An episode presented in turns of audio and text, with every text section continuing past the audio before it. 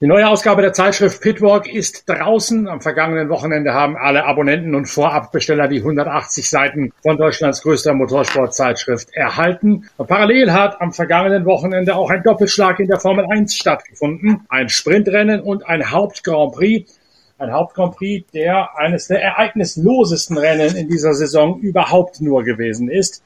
Entschieden eigentlich schon nach zehn Runden. Trotzdem gibt es natürlich auch da wieder eine Geschichte hinter der Geschichte, warum es so schnell entschieden wurde und warum nicht etwa Max Verstappen, der vermeintlich überlegene Hauptdarsteller des Jahres gewonnen hat, sondern Sergio Perez, sein Teamkollege bei Red Bull Racing.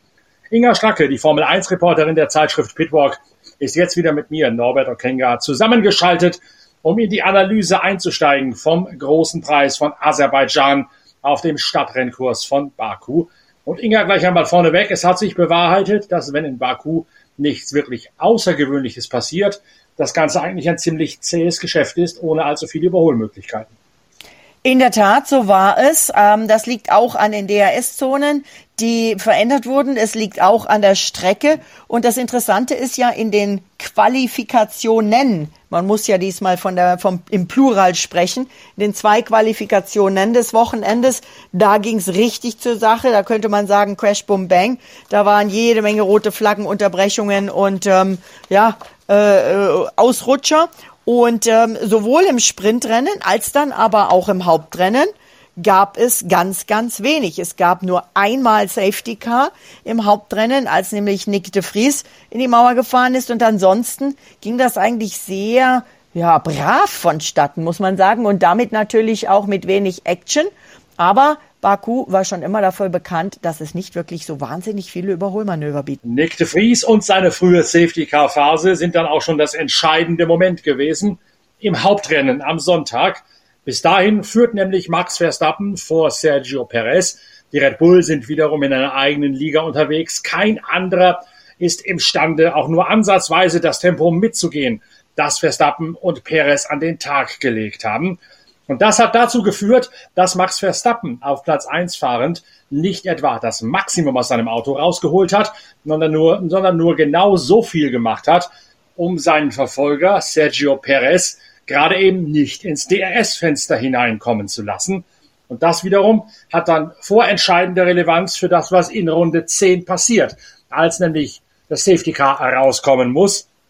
Wenn Max Verstappen mehr riskiert hätte in der Anfangsphase, dann hätte der womöglich die Chance gehabt, dieses Rennen gegen Sergio Perez zu gewinnen. So allerdings kommt es zu einer höchst kuriosen Ausgangslage. Wie gesagt, Max Verstappen fährt in der Anfangsphase zu vorsichtig, will nur so viel rausholen, dass Perez nicht ins DRS-Fenster eintauchen kann. Im Nachhinein haben die Daten ergeben, Verstappen hätte gut und gerne um 0,7 Sekunden pro Runde schneller fahren können, wenn er das Auto wirklich ausgepresst hätte. Und dann hätte auch wohl die Fahrweise von Sergio Perez nicht gereicht. Perez seinerseits hat etwas anders agiert im Auto als Max Verstappen, hat nämlich in den Kurven ganz bewusst mit vollen Tanks und mittelharten Reifen ausgerüstet, weniger gepusht als Max Verstappen, war in den Kurven um 0,3 Sekunden pro Runde langsamer, dafür auf den Geraden um 0,3 Sekunden schneller, wenn er in den DRS-Bereich hineinkam. Und dieses DRS-Thema ist genau 0,3 Sekunden pro Runde wert in Baku. Trotzdem hat Verstappen es bis zur zehnten Runde geschafft, Max Verstappens Verfolger Sergio Perez abperlen zu lassen und auf Distanz zu halten. Dabei allerdings mutet er dem linken Hinterreifen so viel zu viel zu, dass der anfängt zu körnen und das gegen Ende, kurz vor der Safety Car Phase, Sergio Perez kurz davor steht, in das DRS-Fenster doch eintauchen zu können. Dann kommt diese Safety-Car-Phase, weil Nick de Vries einmal abgeflogen ist, vorher allerdings schon eine Spurstange rechts kaputt gemacht hat an seinem Auto, so dass er das Auto nach dem harmlosen Dreher nicht wieder flott kriegen kann. Drum kommt mit einiger Verzögerung das Safety Car raus zu einer Zeit, wo Verstappen seinen Boxenstopp bereits absolviert hat, notgedrungen vorverlegt aufgrund des äh, Reifenverschleißes, aufgrund des Grainings an der Hinterachse. Und als Verstappen rauskommt vom Boxenstopp, ist er bereits in Kurve 2 auf seiner Outlap. Da kommt erst das Safety Car rein und macht damit sowohl Perez als auch Charles Leclerc ein schönes Geschenk. Und so geht Charles Leclerc und so geht vor allen Dingen Sergio Perez vorbei an seinem eigenen Teamkollegen und legt damit den Grundstein zum Sieg. Jo, Muss ich jetzt noch was sagen? Das war ja schon die komplette Rennanalyse. Nein, du hast vielleicht noch so ein paar Sachen. Also ich würde mal sagen, am Anfang, Runde vier bis Runde vier, konnte sich ja Charles Leclerc von der Pole Position an vorne halten. Das muss man schon auch nochmal erwähnen. Man muss den Monegassen loben im Ferrari, dass er die Pole Position gehalten hat gegen die angreifenden Red Bull, dass er äh, bis Runde vier zumindest vorne bleiben konnte, dann aber Verstappen sich rangesaugt hat, mit der er es in Kurve drei locker vorbeigezogen hat. Ähm, das andere ist, Verstappen hatte schon einen guten Vorsprung. Der hatte über eine Sekunde Vorsprung, aber eben wie du sagst, es ging um die Reifen und Verstappen kam rein vor dem Safety Car. Ähm, meiner Meinung, mein, meine, meinen Notizen nach Runde sieben. Ähm, und äh, ja, und als dann das Safety Car kam, waren einige an der Box und einige nicht. Und die, die nicht dran waren, nämlich Paris Leclerc, Sainz, Alonso, Stroll, Russell, Joe, Guan Yu, Hülkenberg, nur mal jetzt so ein Teil genannt, die hatten dadurch natürlich einen deutlichen Vorfa äh, Vorteil. Dann gab's äh, während der Safety-Car-Phase Rush Hour in der Boxengasse, inklusive des berühmten Double Stackings, die also gleichzeitig drin waren. Und da gab's eine haarscharfe Szene. Da ist nämlich Lance Stroll sehr langsam gefahren, weil Fernando Alonso an der ersten Martin-Box schon stand. Und er wollte nicht unnötig stehen, deswegen ist er einfach langsamer reingerollt. Und dann hat sich George Russell, der an diesem Wochenende sowieso hoch motiviert war, ähm, neben ihm durchgedrückt. Da dachte ich echt, da gibt's eine Strafe, aber offenbar keine Strafe, äh, da hat's keinen Ärger gegeben. Und ähm, genau, beim Restart dann war Perez vorne. Leclerc hat's noch probiert, Verstappen war innen. Ähm, Perez und Leclerc haben sich behauptet, aber dann ist Max Verstappen zumindest an Leclerc wieder vorbeigegangen. Also das äh, war, glaube ich, schon auch nicht nur das nicht alles aus dem Red Bull rausquetschen, dann das tun die sowieso normalerweise am Anfang eines Rennens nie, sondern vor allem dieser Boxenstopp war der Nachteil für Max Verstappen. Klar, durch den Boxenstopp hat er natürlich im Vergleich zu denen, die unter Gelb gestoppt haben, die entscheidende Zeit verloren. Der elf Sekunden. Elf Sekunden bedeutet das in Baku. Ich dachte neun, aber elf mag auch sein, ja. Hm. Zumindest hat er die Zeit verloren, die letztlich der immer wieder hinterhergehechelt ist. Auch übrigens, und das finde ich höchst interessant, weil der Fahrstil, den Max Verstappen an den Tag legte, gerade in Baku, weder zum Auto noch zu den neuen Reifen passt, die es in diesem Jahr geht. Normalerweise fährt ein Max Verstappen relativ früh einlenkend in die Kurve hinein und lässt das Auto dann auf der Bremse quasi überlappen, um das letzte Endchen des Rotierens, des Eindrehens des Autos bei vollgetretener Bremse noch äh, mit einer besonderen Dynamik über die Hinterachse versehen zu können. Das ist in äh, Baku so nicht funktioniert, hat in Baku so nicht funktioniert, weil Max Verstappen nie das richtige Vertrauen in eine wirklich stabile, führneutrale Vorderhand, also Vorderachse seines Autos gefunden hat. Er hat permanent lamentiert, permanent mit seinem Renningenieur auch hin und her diskutiert, was gemacht ja. werden müsste. Viel über die Motorbremse, das Schleppmoment gearbeitet, über das Drehmoment bei der Motorbremse, über die äh, Sperrdifferentialeinstellungen und auch über andere Mappings hin und her experimentiert im Auto Letztlich hat er sich auf eine Variante geeinigt, mit sehr viel Motorbremse zu fahren, um das Untersteuern zu limitieren, das er sich eingehandelt hat. Dabei allerdings geriet die Hinterachse immer wieder ins Rutschen, ins Sliden. Und während das Rad vorne rechts dadurch zwar einigermaßen präzise geführt werden konnte, hat sich eben links hinten dieses Kernen, dieses Graining immer wieder eingestellt. Und das hat ihn letztlich sowohl zu diesem frühen ersten Boxenstopp verleitet, als auch nachher dann noch dafür gesorgt, dass er immer wieder rumgeknibbelt und rumgefummelt hat, aber nie das Optimum aus dem Auto rausholen konnte, bis er irgendwo zehn Runden vor Schluss mal, scheinbar mehr oder minder durch Zufall, den Stein der Weisen bei der Balance und bei der Abstimmung gefunden hat. Da war allerdings das Kind bereits in den Brunnen geschalten, äh, gefallen. Ja, so kann man es auch sagen. Äh, Sergio Perez, König der Straßenkurse, King of the Streets von seinem Team genannt, ist der erste, der ein zweites Mal in Baku siegen konnte. Äh, wenn wir schon bei Statistiken sind, ähm, da haben wir den mit den mh, mm, längsten Runden pro äh, Reifen, nämlich Esteban Ocon. Da kommen wir ja auch nochmal dazu, mit Sicherheit zu diesem Thema. Und den mit den häufigsten oder mit den meisten Boxenstops im Rennen, das, diesen Preis gewinnt Valtteri Bottas. Sechs Runden auf Medium, sechs Runden auf Hard, 22 Runden auf Medium und dann bis zum Schluss auf äh, Entschuldigung, 22 Runden auf Hard und dann bis zum Schluss wieder auf Medium. Ähm, da gab es offensichtlich, hm, die, die haben, glaube ich, dann einen Testlauf gemacht, aber eigentlich hätte der äh, meiner Meinung nach vielleicht sogar in Schlagdistanz der Punkte fahren können. Man muss ja auch immer bei so einem Straßenkurs hoffen, dass jemand ausfällt. Sind ja auch äh, äh, ja Joe Gagnon dann, der musste das Auto abstellen, der Teamkollege von Bottas, und de Vries mit seinem Unfall. Zwei sind rausgefallen. Ganz vorne allerdings war gegen die beiden Red Bull einmal mehr kein Kraut gewachsen, abgesehen von diesem Intermezzo von Charles Leclerc, der sich am Freitag ja nun bereits die Pole Position geholt hat bei diesem etwas kruden, noch ungewohnten neuen Veranstaltungsformat. Fiel auf, dass der Ferrari eben genau diese Rotation, die Max Verstappen nicht spurneutral und für sich hinbekommen hat, dass der Ferrari die perfekt durchziehen konnte mit seiner technischen Konzeption. Aber was nützt's, wenn das Ding insgesamt zu langsam ist? Absolut, in der Tat. Das äh, gibt Ferrari auch zu. Die müssen was tun. Ähm, wenn wir nochmal auf die Stadtkurse gucken, äh, ich bin heute die, die Frau der Statistiken. Fünf der sechs äh, äh Paris-Siege sind tatsächlich auf, tatsächlich auf Stadtkursen äh, zustande gekommen. Und es war, wenn wir schon bei Zahlen sind, der 25. Doppelsieg von Red Bull. Da haben sie sich natürlich sehr gefreut. Und ja, Ferrari, die sind nicht happy. Die sind natürlich schon happy, dass Charles Leclerc sich gleich zweimal die Pole Position sichern konnte am äh, Baku-Wochenende.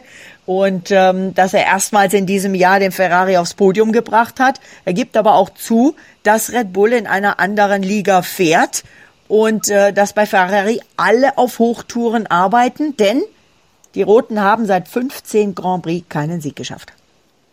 Und sind damit bei normalen Bedingungen auch noch relativ weit entfernt, diese Statistik wieder gerade biegen zu können. Zu überlegen scheinen mir die Red Bull zu sein, auch im Blick auf die nächste Veranstaltung schon. Ja, gut, äh, wird sich zeigen, was mit Miami ist, aber definitiv, also Charles Leclerc sagt auch, er musste seine Reifen managen, weil sonst ähm, äh, sind die Reifen am Ende. Er hätte sie schon perfekt gemanagt, aber einfach, es würde halt einfach nicht reichen. Mercedes hat einen kleinen Schritt gemacht mit dem neuen Konzept, habe ich den Eindruck. Was sagt Toto Wolf dazu? Ist man zufrieden mit dem äh, Weg, den man jetzt eingeschlagen hat? Ja und nein, denn ähm, Lewis Hamilton wäre eigentlich schneller gewesen als Carlos Sainz, ist aber einfach nicht vorbeigekommen. Toto Wolf meint, ähm, dass sie vielleicht die DRS-Zonen, dass man die zu sehr verkürzt hat, weil selbst wenn man dahinter ist, käme man nicht vorbei. Sie hätten wirklich gespielt damit, um auf der Geraden mehr Energie zu haben, aber es hätte halt einfach nie gereicht. In dem Moment, sagt er, wo er mit dem Frontflügel dran ist, reißt der Abtrieb ab und es geht nicht mehr. Ähm, der Reifen hätte auch ein bis zwei Runden zu früh nachgegeben, beziehungsweise im, im, in Bezug auf das Safety Car, was ja nicht planbar war. Und er sagt, äh, sie glauben, dass sie mit äh, Charles Leclerc und Fernando Alonso spielen, aber sie sind natürlich nicht vorne, wo sie, wo die Musik spielt, sondern sie wollen nach vorne und das Auto ist einfach nicht schnell genug und äh, das Auto sei auch im Handling nicht stabil genug. Sie bräuchten Pace, um mitzufahren. Die gute Nachricht ist, solange Mercedes und Ferrari und auch Aston Martin da hinten in der zweiten Liga unterwegs sind im Vergleich zu den Red Bull, ist zumindest bei Red Bull keine Stallregie zu erwarten. Das hat Christian Horner, der Teamchef, noch einmal wieder versichert. Solange es keine übergeordneten Interessen gäbe, der kann ja wunderbar geschwollen daherreden, dieser Christian Horner. Also solange es keine übergeordneten Interessen gäbe, die das Wohl des Teams über das Wohl der Fahrer stellen, Sätze wie aus dem Bundestag, äh, bleibe es so, dass man offen fahren könne, dass die beiden mit offenem Visier gegeneinander kämpfen können. Sollte nichts anderes heißen als, solange uns kein anderes Team von hinten mit einem Fahrer einen möglichen WM-Titel für Verstappen oder Perez wegschnappt oder uns sogar den Konstrukteurs-WM noch streitig machen kann, solange ist es uns egal, wer von den beiden Weltmeister wird. Erst dann, wenn ein anderes Team imstande ist, Beine zu stellen und dazwischen zu grätschen, dann gibt es irgendwann einmal die Stallregie, dass der besser klassierte Fahrer bevorzugt wird und dass Sergio Perez als schlechter klassierter Fahrer in der WM dann zum Wasserträger degradiert. das hast du jetzt aber nett gesagt, der besser platzierte Fahrer und dann gleich Sergio Perez benannt als nicht besser platzierten. Der Perez sagt ja selber, er ist jetzt nur sechs Punkte hinter Verstappen und eigentlich müsste er doch vorne sein. Ähm, er würde sich auch so sehen, dass er vorne sei und er will jetzt um die WM kämpfen. Ähm, Verstappen sagt, ich war früher schon in so einer Situation, ist noch ein langes Jahr, viele Rennen. Wir fahren noch auf vielen normalen Strecken mit schnellen Kurven und Geraden. Klar, Checo wird immer besser ähm, und wir kämpfen weiter, wie wir es unser ganzes Leben tun. Ähm, beide sagen, auch Perez sagt, wir haben einen sehr großen Respektlevel untereinander. Wir wollen beide gewinnen. Wir sind uns in vielem ähnlich. Wir werden wie heute weiter gegeneinander kämpfen. Wir haben so wahnsinnig viel Respekt. Das haben beide immer wieder betont, wie viel Respekt sie voneinander haben. Ich bin gespannt. Ähm, den Respekt können sie auch weiter behalten. Ähm, aber ich bin gespannt, wenn es dann wirklich ums Eingemachte ist, geht, wie sie dann miteinander reden. Denn wenn es ums Eingemachte geht, wie der liebe Max Verstappen reden kann, das haben wir an diesem Wochenende auch gemerkt. Ja, der war relativ unleidlich zwischendurch mal. Ja, vor allen Dingen gegen den lieben George Russell, der ja eigentlich sonst so sich als brav darstellt. Aber diesmal hat George Russell doch tatsächlich ein Manöver gefahren im Sprintrennen, das eigentlich eher ein Verstappen-Manöver gewesen wäre. Wer hätte vor ein paar Jahren gedacht, dass Max Verstappen sagt, ähm, man kann sich doch da nicht innen durchdrücken, man muss doch Platz lassen. Ähm, aber äh, diesmal war es halt umgekehrt. Aber das sagt natürlich genau der Richtige, dass man sich da Platz gibt. Ja, ja, ja, genau. Also es war tatsächlich so, Sprintrennen, ähm, George Russell attackiert Max Verstappen. Hätte ich ja, ist ja eh schon eine halbe Sensation. Und ähm, Max Verstappen kommt in der Rechtskurve weit raus. Ähm, George Russell ist innen, drückt sich richtig fett innen durch. Ähm, Verstappen rechts ganz leicht an die Bande, an die Werbebande dran.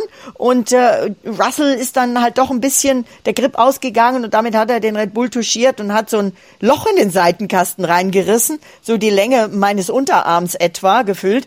Das geht natürlich nicht, muss ich sagen, ist nicht okay, ja. Äh, und Verstappen hatte dann den gesamten Rest des Sprints natürlich auch Probleme, weil so ein Loch im Seitenkasten, ich meine, wir reden über die Seitenkästen von Mercedes, die Seitenkästen von Red Bull und so, wenn da da auf einmal ein Loch drin ist, dann geht das Ding natürlich nicht mehr ganz so gut. Mm, und dann ähm, hat sich der Verstappen tierisch aufgeregt, äh, Russell ist weitergefahren, ist vorbei, musste den Platz auch nicht zurückgeben. Dann Safety Car, ähm, Neustart, äh, Verstappen drückt sich innen vorbei, gleiche Szene und sagt dann triumphierend im Funk, seht ihr, das geht doch auch ohne, dass man dem anderen reinfährt, ohne Berührung. Hat dann im Nachhinein noch nachgeledert, so ganz suffisant. Die können ja gar nicht anders fahren, als uns in, also uns zu berühren oder in uns reinzufahren. Das werden die ja gar nicht schaffen. Und dann ähm, ist nach dem Rennen George Russell auf Verstappen zugekommen, hat sich sofort entschuldigt, hatte den Helm noch an, wohlweislich wahrscheinlich, beziehungsweise nicht nur wahrscheinlich, hat, hat sich entschuldigt, sagt, du, sorry, mir ist der Grip ausgegangen, tut mir leid, ich wollte nicht in die Karre fahren.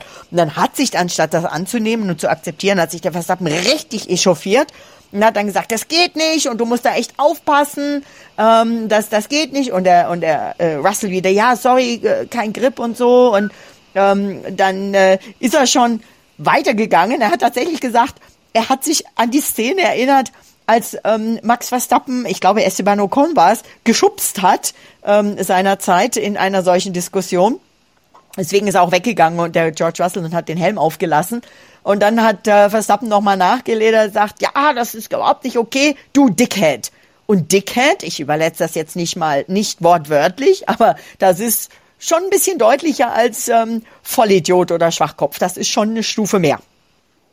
Ja, das ist alles andere als ein Kompliment, das ist schon richtig, aber ich sage es ja immer wieder, lass die Leute doch in so einer Situation reden, ohne jedes Wort auf die Goldwaage zu legen. Es sind Sportler, die unter Adrenalin stehen und da ist es völlig in Ordnung, wenn die auch mal ein bisschen entgleisen. Ja, ja, vor allen Dingen total nice, weil ähm, ist ja Krönungswoche in Großbritannien. Dann hat der liebe Verstappen auch gleich nochmal eine, ähm, eine, einen Schuss in die Richtung abgegeben. Natürlich nicht den Schuss der Krone und den Schuss äh, des Königshauses, sondern ähm, er nannte George dann Prinzessin. Prinzessin George ist das jetzt bei ihm. Na gut, das finde ich gar nicht so verkehrt. Wie gesagt, es gibt natürlich jetzt wieder, nein, nein, nicht wegen George Russell, sondern allgemein, gibt wahrscheinlich viele, die sich jetzt wieder echauffieren und sagen, Verstappen Pflege, Röpeln tut man nicht. Ich finde tatsächlich, solange das nicht einreißt und das die ganze Woche so weiter geschimpft wird, kann man das ruhig mal machen.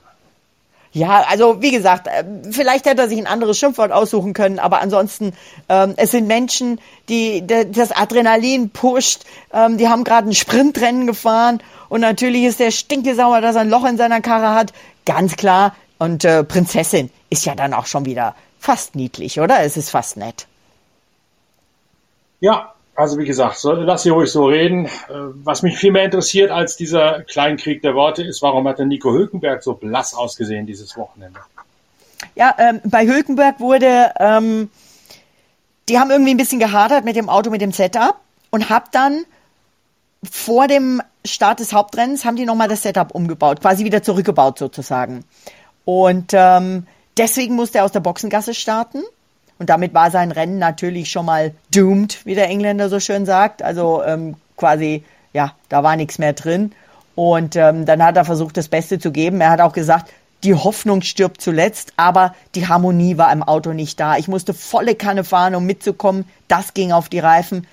Nico Hülkenberg weiter. Ich freue mich auf Miami. Da haben wir wieder den dicken Flügel drauf und mehr Abtrieb. Und die Aston Martin waren auch nicht imstande, dieses Mal so nah ranzufahren an die Red Bull, wie man das ja eigentlich erhofft. Ja, diesmal haben sie es nicht geschafft, wobei Fernando Alonso alles gegeben hat. Was ähm, echt süß war, ist, ähm, wie er sich um seinen Teamkollegen bemüht, wie er also während des Rennens ähm, haben die beiden gefunkt und ähm, dann äh, äh, sagte Lance Stroll, ja, ja, sagt dem Fernando, ich greife ihn nicht an. Alonso hing hinter Hamilton und dann sagte Alonso, ja, ja, das ist gut, dann lasse ich mich zurückfallen, schone meine Reifen, aber keine Bange, die schnappen wir uns noch. Damit meinte er unter anderem Lewis Hamilton, den er vor sich hatte. Später hat er dann gefunkt, sag doch, gib doch dem Lance meine Bremsbalance durch, das sollte ihm helfen, so wie der fährt. Da hat er also offenbar tatsächlich auch noch die Fahrweise des Teamkollegen mal eben mit analysiert.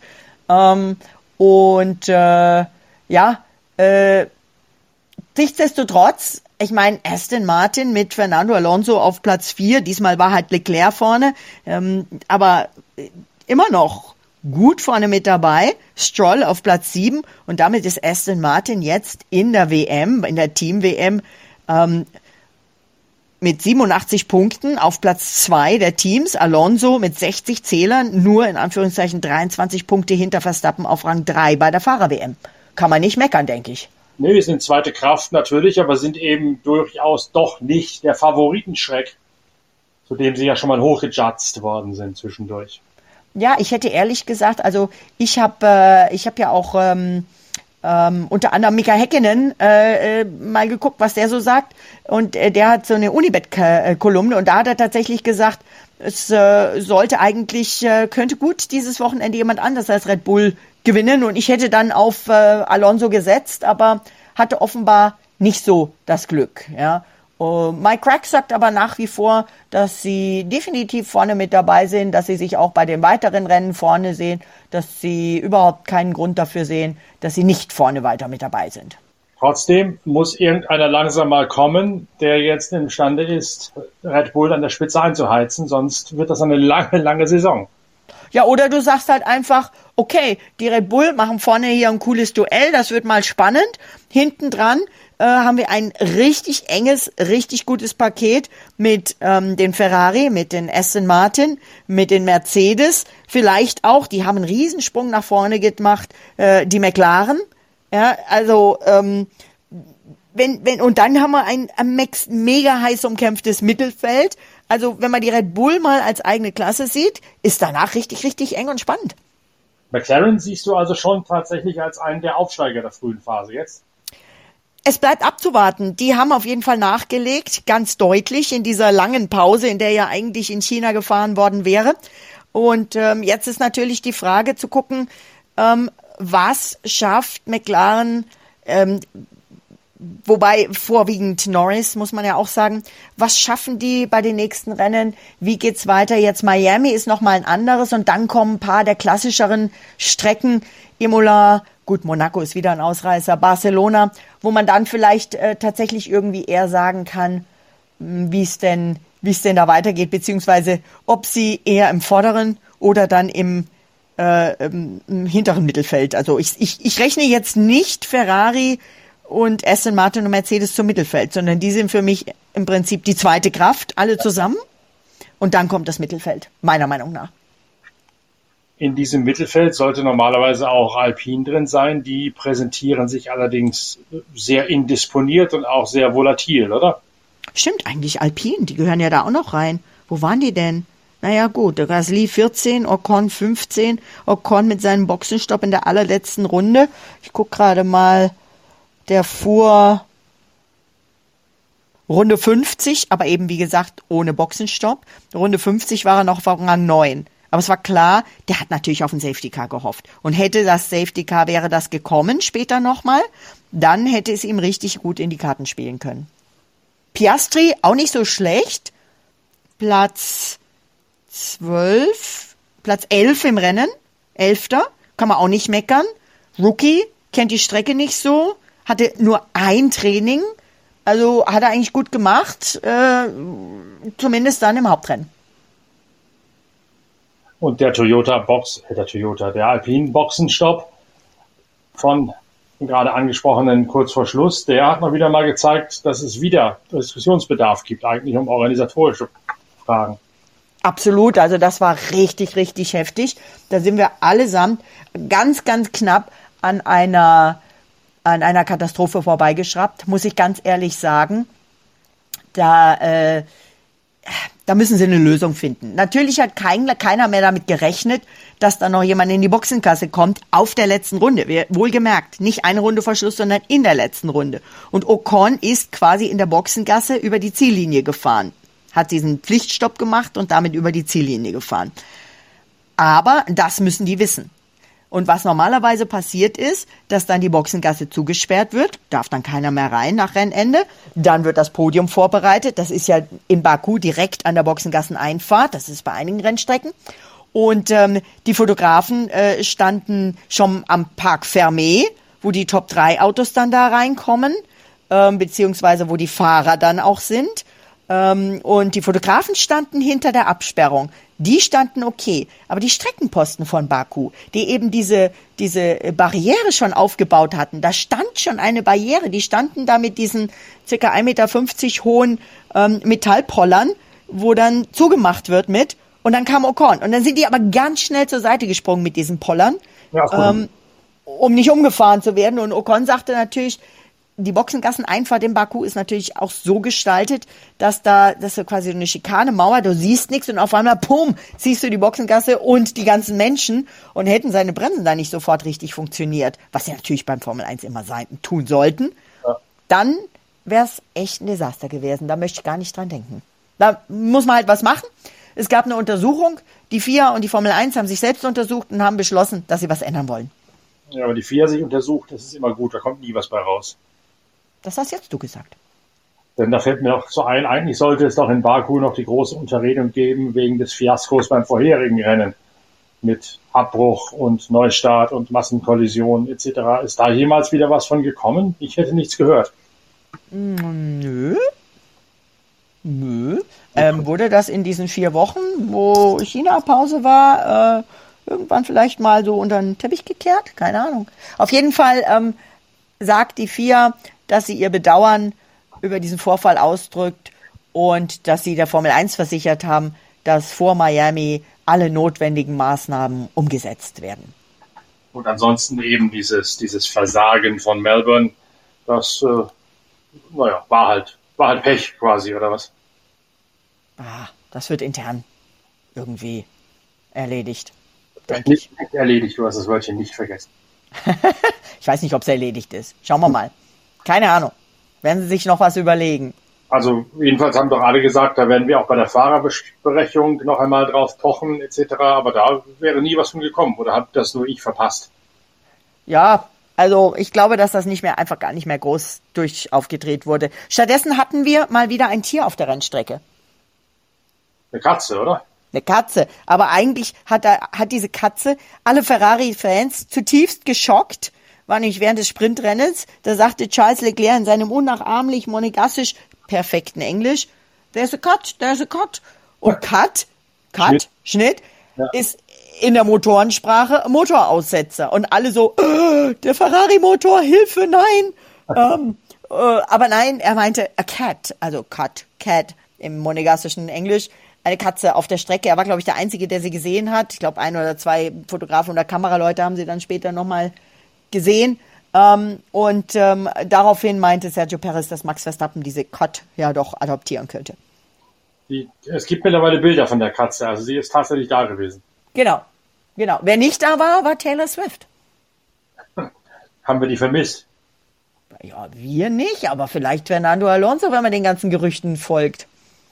Das könnte sein, wobei er hat sich ja wunderschön rausgewunden bei allen Interviews, zumindest die, die ich gesehen habe, wenn mal danach gefragt wurde, wie es um sein Liebesleben bestellt sei. hat er ja immer nur gesagt, das neue Quali-System und Rennformat in Baku sei so kompliziert, da hätten die Journalisten doch sicher auch jede Menge Fragen dazu. so kompliziert, dass Alonso nicht an die Liebe denken kann. Oh mein Gott. Ähm, ja, der Tag muss auch noch kommen.